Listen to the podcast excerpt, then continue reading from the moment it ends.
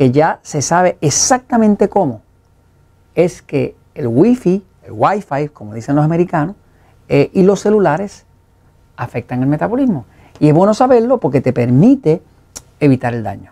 Aquí vemos un router que pues eso lo tienen en todas las casas, en todas las empresas, en todas las oficinas, donde quiera que tú vas, te vas a tomar un café y te conectas, ¿verdad? Porque tiene su, su Wi-Fi, ¿no? Porque tienen un router que, que ocupa todo el área, que envía todas esas ondas electromagnética, la envía a través y ahí te conectas con tu celular, con tu computadora y demás y está donde quiera. Los celulares como tal, pues emiten sus propias ondas electromagnéticas. Este, eh, siempre ha habido una discusión de cuánto daño hace y cómo lo hace, pero ahora lo que quiero compartir contigo es que se acaba de, de descubrir exactamente cómo es que la tecnología electromagnética, el wifi, puede afectar la salud. Las células tienen unos canales por donde entran las cosas. Para que entre la glucosa dentro de la célula, pues hay una hormona que se llama insulina que cuando toca esta punta aquí, activa el canal y el canal abre las puertas. Y entonces la glucosa puede entrar. Y llega adentro, pues puede ser metabolizada y ahora hay energía para el cuerpo, ¿no? Resulta que hay dos tipos de canales en el cuerpo. Hay otro tipo de canal que es a base de voltaje. Ese canal, cualquier voltaje que sienta, abre las compuertas. O sea que uno funciona porque la hormona lo toca, que es un receptor, y el otro funciona porque siente voltaje. ¿Qué pasa?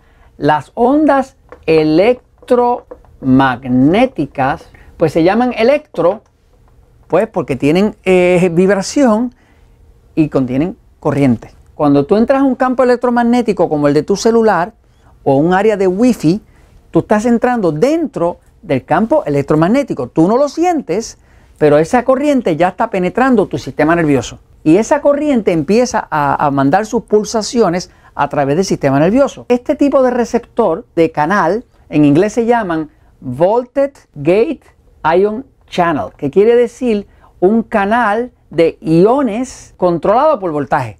Este canal que permite que entre el calcio, específicamente el mineral calcio, es el que entra por aquí cuando hay voltaje y el cuerpo siente voltaje en ese receptor que está en ese canal, automáticamente abre las compuertas y lo que entra por ahí es solamente el calcio. Todo lo que meta calcio hacia adentro de la célula lo excita. Cuando lo excita, contrae. Cuando contrae, se cierran los capilares. Cuando se cierran los capilares, sube la presión, aumenta el ritmo del corazón, da taquicardia, se afecta el sueño y demás. El bloqueador mejor que existe de la entrada de calcio, que es lo que te excita el cuerpo y te lo saca y te sube la presión y demás y te puede hasta deprimir, es el, más económico, que es el magnesio.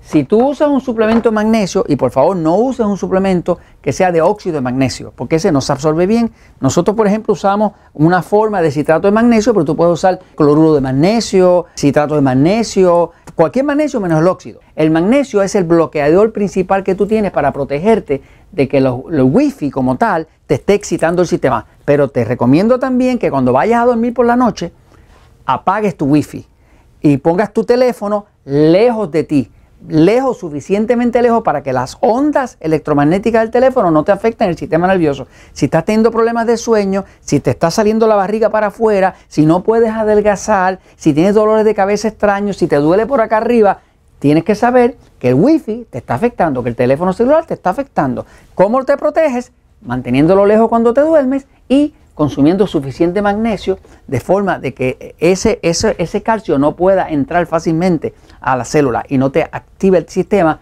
el, wifi que está donde quiera. Porque la verdad siempre triunfa.